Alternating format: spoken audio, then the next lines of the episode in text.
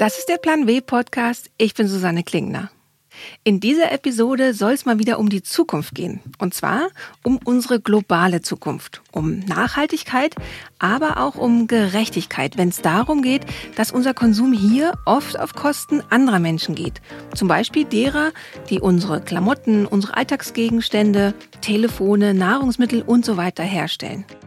Wenn einem diese Themen am Herzen liegen und man vielleicht gerade vor der Entscheidung steht, ob man sich nur als Aktivistin oder Aktivist um den Zustand des Planeten kümmern will oder ihn vielleicht zur beruflichen Aufgabe machen sollte, dann gibt es im Moment schon einige Möglichkeiten dafür.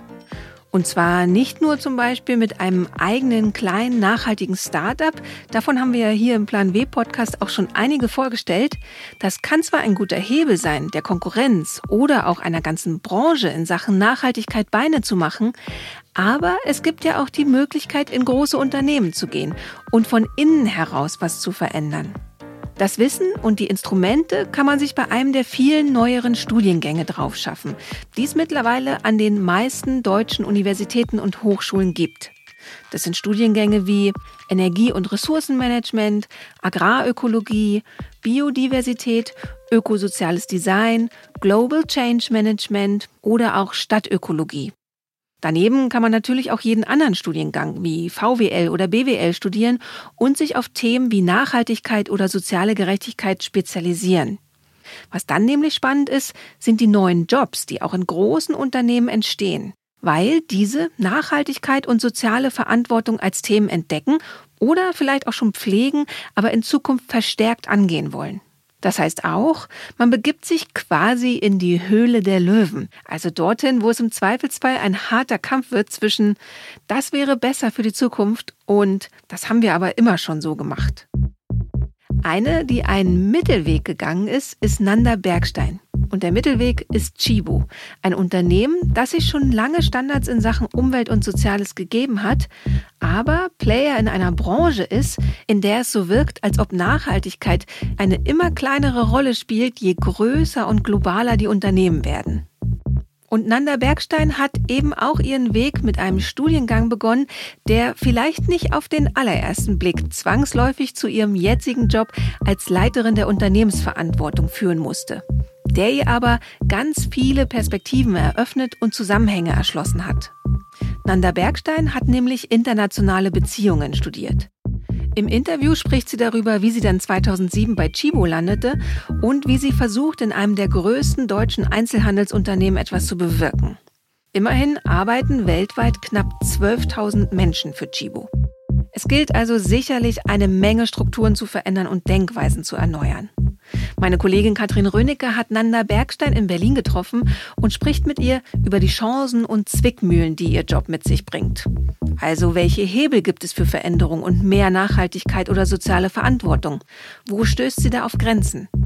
Gerade in der Textilindustrie, von der Chibo auch ein Teil ist, sind es spannende Fragen. Aber von vorn. Als erstes wollten wir wissen, wie Nanda Bergstein dort gelandet ist, wo sie heute ist. Ähm, ich bin eigentlich über Umwege in das Thema Nachhaltigkeit gekommen. Ich wollte ganz ursprünglich mal Musik studieren und habe dann irgendwie festgestellt, auch noch während der Schule, dass mich Politikwissenschaften sehr interessiert hat. Dann habe ich eben internationale Beziehungen studiert, bin da auf das ganze Thema Gender, Menschenrechte gekommen, war dann ein Jahr in Indien, wo ich ein Projekt geleitet habe mit jungen Frauen, wirklich in einem sehr armen Dorf eigentlich in, in Südindien und habe dann einfach festgestellt, dass für eine NGO zu arbeiten letztlich auch eine Form von Business ist, weil es geht eben auch darum, irgendwie Entwicklungsgelder zu bekommen und all diese Aspekte. Und dann habe ich entschieden, okay, ich möchte mich mit Wirtschaft befassen, habe dann Gender Development and Globalization studiert und mich mit der Textilbranche befasst und bin so dann auch in die Nachhaltigkeitsberatung gerutscht und war da zwei Jahre, bin dann zu Chibo gekommen. Wie sieht denn so eine Nachhaltigkeitsberatung aus? Nur, dass ich mir das vorstellen kann. Also Sie sind zu Unternehmen gegangen und haben mit irgendwelchen Menschen, die auch Entscheidungen treffen können, nehme ich an, darüber geredet, was könnte man noch besser machen, um Nachhaltigkeit voranzubringen? Also ich habe sowohl das gemacht, also wirklich in den Konzernzentralen mit Managern gearbeitet, um sogenannte Sozialmanagementsysteme aufzustellen. Da ging es dann darum, vielleicht ein Code of Conduct aufzustellen, sich auch zu überlegen, was ist so ein grundsätzliches Auditierungs- und Trainingsprogramm für die Lieferketten. Aber ich war tatsächlich auch sehr, sehr viel vor Ort in Ländern wie Bangladesch, Indien, Thailand damals, um dann Beratung in den Fabriken zu machen. Habe mich da um HR-Management-Systeme gekümmert, ähm, habe mir Lohnlisten Listen angeschaut, habe Trainings mit konzipiert zu Brandschutzmaßnahmen. Also habe da schon sehr wirklich on the ground in den Fabriken sehr detailliert und intensiv gearbeitet. Ich glaube, es ist auch mit der Grund, ich bin noch relativ jung, auch auf den Themen, die ich mache. Ich glaube, das ist mit ein Grund, dass ich es geschafft habe, schon sehr, sehr früh solche Erfahrungen auch zu, zu sammeln. Was haben Sie da gesehen, wenn Sie da auch wirklich in den Fabriken vor Ort waren? Was hat Sie vielleicht am meisten bewegt? Ich habe immer zwei Dinge gesehen. Ich habe natürlich schon immer schwierige Bedingungen in Fabriken gesehen, in vielen Ländern. Aber ich habe auch was anderes gesehen und das durchzieht sich durch meine gesamte Arbeit, insbesondere dann auch bei Chibo in, in unserem Menschenrechtsprogramm WE. Ich habe gesehen, wenn man den Menschen einfach nur einen Raum gibt, dass sie selber reflektieren können über ihr Leben, dass sie vielleicht auch mal artikulieren können, was ihnen wichtig ist, dass da so eine Kraft plötzlich da ist und so ein Empowerment da ist. Und das sind also für mich nach wie vor, und ich war gerade vor Ort und habe es wieder gesehen, sehr, sehr bewegende Momente. Nur weil man in schwierigen Bedingungen ist, heißt das nicht, dass man nicht eine Stimme haben kann und trotzdem auch ein gutes Leben führen kann und auch glücklich sein kann.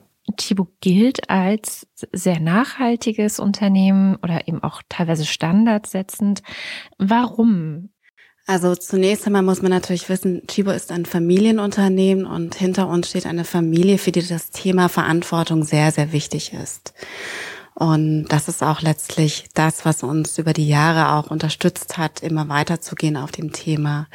Es gab vor fast 15 Jahren einen, einen Auslöser, und zwar eine Kampagne gegen Chibo wegen kritischer Arbeitsbedingungen in Bangladesch, der unseren Blick weggelenkt hat von den eigenen Mitarbeitern, weil das war sehr selbstverständlich, dass das Unternehmensverantwortung bedeutet, sich um seine Mitarbeiter zu kümmern, hin letztlich zu den Lieferketten, wo ja auch Menschen arbeiten, die Produkte für uns fertigen, wo wir auch die Umwelt beeinflussen. Also diese Kampagne damals gegen Chibo in 2005 hat unseren Blick eben auf die Lieferketten gelenkt und von da an haben wir begonnen, eben nach Nachhaltigkeit als eine Managementfunktion auch wirklich ins Unternehmen zu etablieren und Schritt für Schritt eben wirklich alle Produkte, Lieferketten und Prozesse umzustellen in Richtung ökologischer und sozialer Verantwortung. Wir haben immer noch viel zu tun. Also wir arbeiten tagtäglich daran. Das finde ich aber erstaunlich. Also 2005 erstens ist ja tatsächlich schon sehr lange her und gleichzeitig so dieses es gibt einen Protest, es gibt eine Kampagne gegen ein größeres Unternehmen. Das ist jetzt ja auch nichts so was selten passiert. Aber erstaunlich finde ich daran, dass das Unternehmen tatsächlich offensichtlich reagiert hat daraus und gesagt, okay, wir müssen was ändern. Und das hat mit der Werteorientierung zu tun. Das hat auch etwas mit, mit einer Mentalität zu tun, die es im Unternehmen gibt, so eine Art Machermentalität. Ich weiß, als ich anfing bei Chibo, das war dann 2007, ich habe das Menschenrechtsprogramm We aufgebaut und das Briefing, das ich bekam, war, wir wollen kein Greenwashing. Wir werden darüber auch eigentlich nicht an den Kunden kommunizieren. Das war damals noch die Devise. Uns geht es darum, wirklich etwas zu verändern. Mach das. Fantastisch für eine Jungmanagerin. Es hat mir den Mut gegeben, das einfach irgendwie auch, auch durchzusetzen, mit den Einkaufsbereichen zu verhandeln. Wir sind heute alle sehr, sehr stolz auf das, was wir da auch vor Ort geschaffen haben.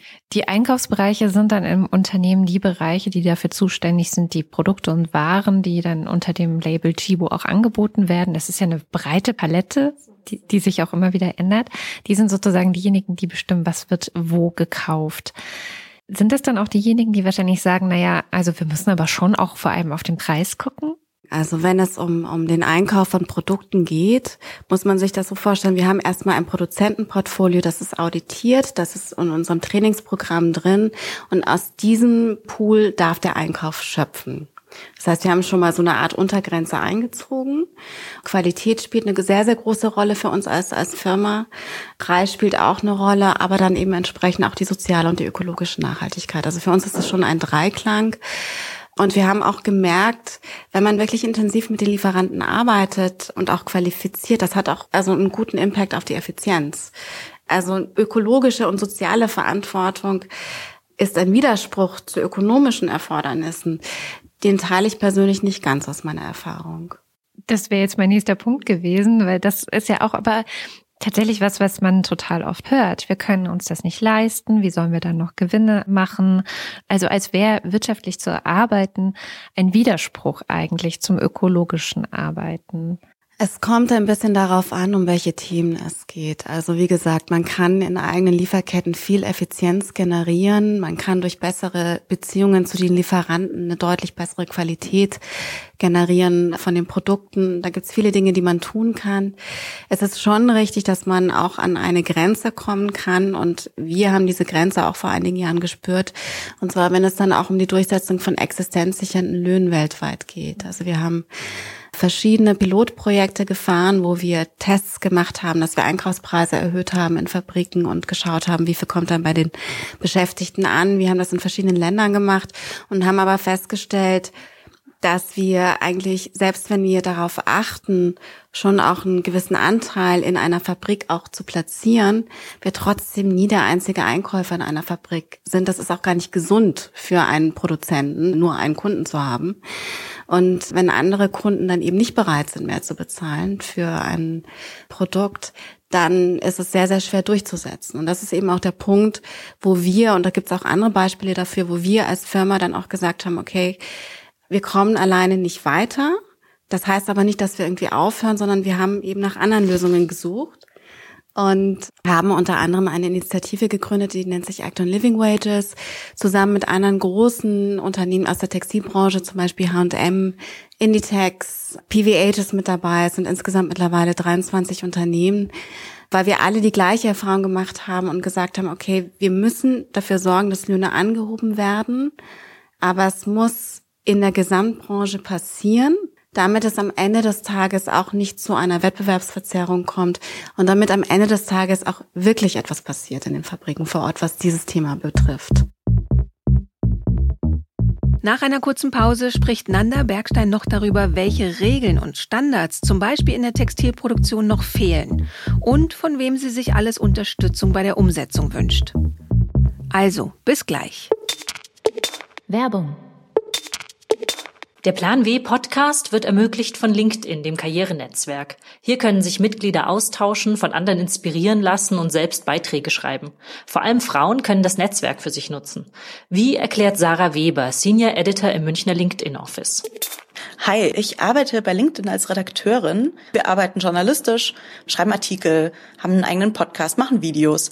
Und wir kümmern uns außerdem um das, was die LinkedIn-Mitglieder auf der Plattform machen. Sprich, wir schauen, wer die besten Artikel, die besten Posts, die besten Videos veröffentlicht und sorgen dann dafür, dass die von einem größeren Publikum gesehen werden. Warum sollten sich denn besonders Frauen bei LinkedIn anmelden?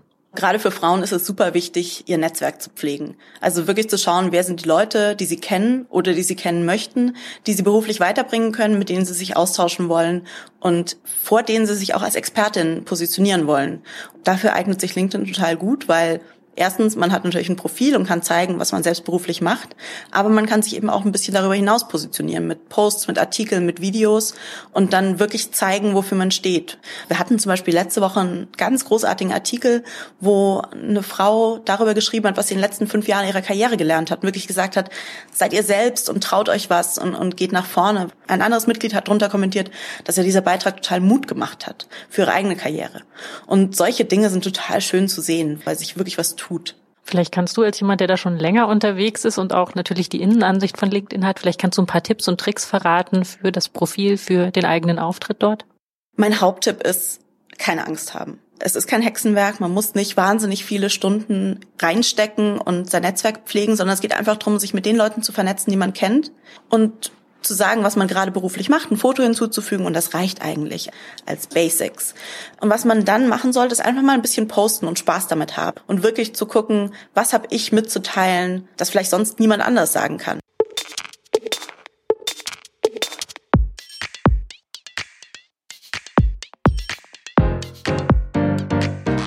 Ersten Teil des Interviews hat Nanda Bergstein ja darüber gesprochen, was sich ändern muss und wo sie immer wieder an Grenzen für Veränderung stößt. Aber es gibt natürlich Instrumente, die viel stärker eingesetzt werden könnten. Zum Beispiel Güte, Umwelt und Sozialsiegel. Also es gibt ja diverse Siegel, die schon existieren, was bestimmte Standards angeht, aber es könnte ja vielleicht auch noch mehr geben, zum Beispiel, wenn es um faire Bezahlung und sowas geht. Wäre das eine Möglichkeit, dass sich die Unternehmen, die auch mitziehen und die sagen, wir wollen es auch machen und wir wollen eben diese Preisdruckspirale nicht mehr mitmachen, dass die sich damit ja auch ein Stück weit schmücken können und eine nachhaltig interessierte oder eine bewusstere Kaufentscheidung bei Konsumentinnen dann unterstützt würde? Also die große Errungenschaft von Siegeln ist, dass die Fabriken oder Farmern hilft, gute Managementsysteme aufzubauen, um eben ihre Unternehmung besser zu managen und damit kann es dann auch den Beschäftigten besser gehen. Wenn es um komplexe Themen geht, wie existenzsichernde Löhne, kommt man auch bei Siegeln an das gleiche Problem, das wir mit unseren Pilotprojekten hatten. Nämlich eine Fabrik hatte einen Kunden, die fragt das Siegel nach und dann hat sie vielleicht einen Kunden, die das Siegel nicht nachfragt und man ist eigentlich in dem gleichen Problem drin. Mhm. Das heißt, Siegel bewirken etwas, aber bis Siegel können gar nicht, das ist auch zu viel verlangt, können diese ganz komplexen Themen nicht lösen. Also braucht es wirklich Kooperation zwischen Wirtschaft und auch Arbeitnehmervertretung, ganz wichtig. Also wir arbeiten auch in unserem ACT-Ansatz mit der globalen Dachgewerkschaft Industrial zusammen. Und es braucht, wenn nicht alle mitziehen, was wir eben auch durchaus merken, es braucht am Ende zur Not auch Regulierung, um so einen fairen Wettbewerb auch herzustellen. Also die Politik. Absolut die Politik. Es ist ein Dreiklang. Es ist Politik, Wirtschaft, Zivilgesellschaft. Wir müssen alle gemeinsam daran arbeiten, die Standards gemeinsam zu verbessern. Welche Forderungen haben Sie an die Politik, wenn es um genau diese Standards geht? Also wir wünschen uns tatsächlich eine Art Regulierungsrahmen und vielleicht auch ein Incentivierungssystem, das dafür sorgt, dass Unternehmen sich an so Initiativen wie Act on Living Wages beteiligen, also an den Initiativen, die wirklich eine ganzheitliche Lösung für ein Problem anbieten. Und wir wissen, dass sie funktionieren kann. Wir wissen ja, was Flächentarifverträge bewirken können. Und darum geht es dann auch, die wir durchsetzen wollen. Aber wenn nicht genügend mitmachen, also Beispiel Kambodscha, wir machen in Kambodscha 50 Prozent des Textilmarktes aus, aber es gibt Unternehmen, die eben nicht bei ACT dabei sind, die der kam kambodschanischen Regierung gesagt haben, macht da bitte nicht mit, weil sonst werdet ihr zu teuer und wir wandern ab. So, und so etwas darf nicht passieren. Und da sind wir irgendwann am Ende unseres Lateins, weil wir können ja niemanden zwingen mitzumachen. Wir können nur bewegen, dafür werben, aber dann braucht es vielleicht doch tatsächlich irgendwie eine Form der Verbindlichkeit. Ist wahrscheinlich aber auch sehr schwierig, das allein in Deutschland zu lösen, oder? Also eine nationale Lösung müsste es da nicht viel breiter, globaler fast schon aufgestellt werden? Und ist das nicht das Problem, an dem momentan sehr viel Fortschritt scheitert, dass nationale Lösungen kaum etwas bringen und globale Institutionen so vielleicht gar nicht existieren, die solche Entscheidungen treffen können? Also ich habe selber internationale Beziehungen studiert und damals haben wir im Studium auch viel darüber diskutiert, wie stark kann die UN oder sollte die UN Einfluss nehmen, wie stark die WTO das ist definitiv eine, eine Grundsatzfrage und es ist natürlich schon so, je breiter das Spektrum und, und je globaler es wird, desto herausfordernder ist es natürlich auch etwas zu verhandeln. Also wir wären sehr, sehr froh, wenn es zum Beispiel eine europäische Lösung geben würde und das ist ja nicht, nicht ausgeschlossen, dass das nicht erreicht werden kann. Was ich an Ihnen jetzt auch gerade spannend fand, Sie sagten ja auch, wir sind noch nicht am Ende. Welche Rolle spielt für Sie auch in diesem Unternehmensprozess und natürlich auch in der Kommunikation nach außen Ehrlichkeit und Transparenz dann? Zu sagen, da sind wir noch nicht, aber wir geben uns Mühe. Die Frage würde ich Ihnen fast zurückstellen, was Sie so in den Medien gelesen haben. Nein, für uns tatsächlich ist für uns Ehrlichkeit und auch Transparenz sehr, sehr wichtig. Also wir wollen auf gar keinen Fall in eine Ecke kommen, dass man uns Greenwashing vorwirft.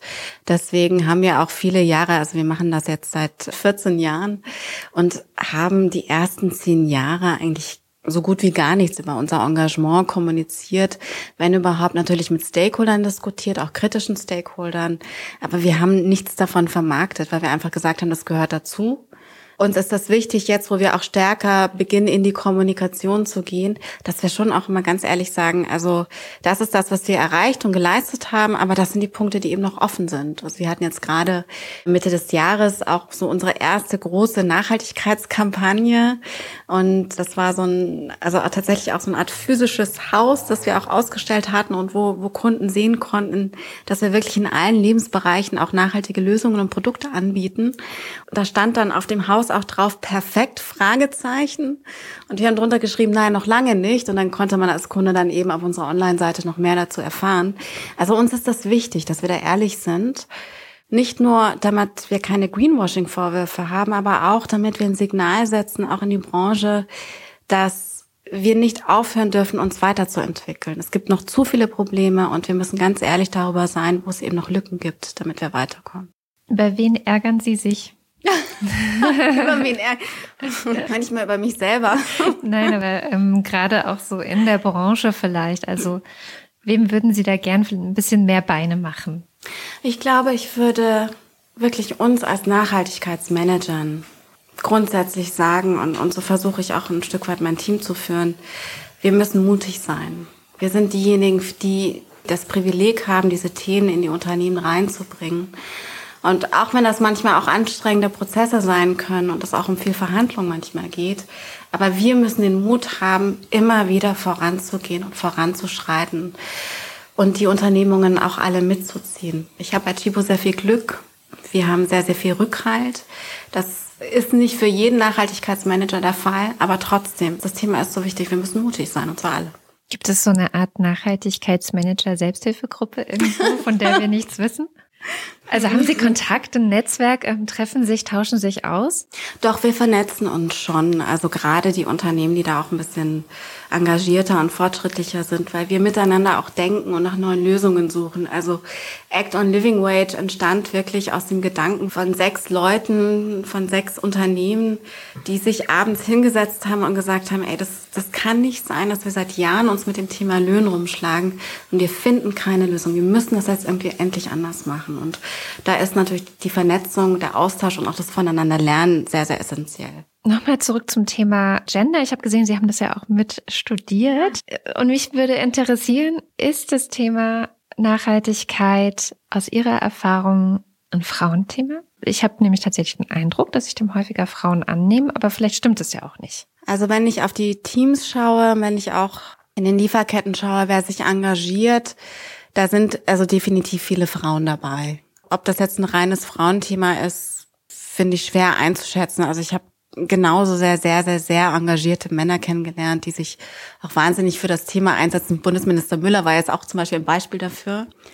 Zumindest in der Textilbranche ist das für Frauen manchmal relevanter, weil es natürlich auch vor allem Frauen sind, die in den Textilfabriken arbeiten. Und da gibt es eindeutig einen Genderbezug. Das habe ich tatsächlich auch, auch studiert und so bin ich überhaupt auf das Thema gekommen, dass natürlich Frauen, die in Textilfabriken arbeiten, in Ländern, wo Frauenrechte nicht sehr, sehr groß geschrieben werden, da in einer besonders verletzlichen Position sind und das vielleicht auch mit ein Grund ist, dass die Textilbranche so strukturiert ist, wie sie strukturiert ist. Das heißt, am Ende ist der Kampf für gerechtere Löhne auch ein Kampf für mehr Geschlechtergerechtigkeit? In der Textilbranche würde ich das tatsächlich unterschreiben. Ja, ja. Das kann man auch ganz gut in den Fabriken sehen. Also die Näher sind in der Regel Frauen und je besser bezahlt letztlich auch die Positionen sind, also ein Quality Inspector wird vielleicht schon eher männlich sein und, und so kaskadiert sich das dann entsprechend hoch. Wobei wir also jetzt in unseren eigenen Programmen eigentlich eine ganz schöne Entwicklung haben. Wir machen ja so ein Dialogprogramm, wo eben die Arbeiter und die Manager miteinander Lösungen finden für bessere Menschenrechte in den Fabriken. Und was da entsteht, ist, dass die Manager da plötzlich sehen, wie stark die Frauen eigentlich sind und welchen Beitrag sie eigentlich leisten können. Und das hat vielfach dazu geführt, dass Frauen plötzlich in, in bessere Positionen weiterentwickelt werden, ein Supervisor werden, zum HR-Manager werden, manchmal in die Geschäftsführung aufsteigen. Also all das gibt es, wenn man eben auch diese Plattform dafür schafft. Und da habe ich ehrlicherweise ganz, ganz viele tolle, schöne Beispiele gesehen. Also es ist nicht aussichtslos, im Gegenteil. Nanda Bergstein hat mich in diesem Gespräch vor allem damit beeindruckt, auf wie viele Widerstände und Probleme sie immer wieder stößt, aber wie optimistisch sie an den Wandel glaubt. Und wahrscheinlich ist ein langer Atem ein wichtiger Wesenszug, den man für einen solchen Job mitbringen muss. Aber die Zeiten ändern sich ja auch tatsächlich. Kaum eines der größeren Unternehmen erlaubt sich mehr, keinen Nachhaltigkeits- und Sozialbericht vorzulegen. Die einen gehen diesen Themen mit mehr, die anderen mit weniger Nachdruck nach. Aber die Zahl an Jobs, in denen man für die Umsetzung von Umwelt- und Sozialstandards verantwortlich ist, wird auf jeden Fall zunehmen. Wir sehen ja auch jetzt in der Corona-Krise schon, wie Felder, die bisher lange vernachlässigt wurden, plötzlich irre relevant sind und die man studieren kann. Zum Beispiel Biodiversität kann man in Berlin und Göttingen studieren und es ist ein momentan plötzlich wieder hochaktuelles Thema, wenn es nämlich um die Frage der Wildtiermärkte und der Ausbreitung von Viren über Wildtiere geht. Von utopia.de gibt's online eine lange Liste mit Studiengängen in ganz Deutschland, die einen super Überblick über die Angebote und Abschlüsse bietet. Die verlinke ich gerne in den Show Notes, falls Sie nämlich Kinder oder PraktikantInnen haben, die über eine solche berufliche Richtung nachdenken.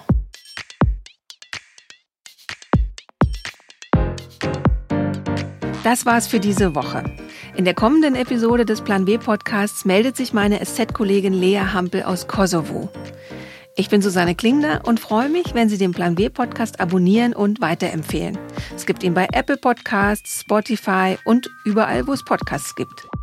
Der Plan B Podcast ist eine Haus 1 Produktion für die Süddeutsche Zeitung.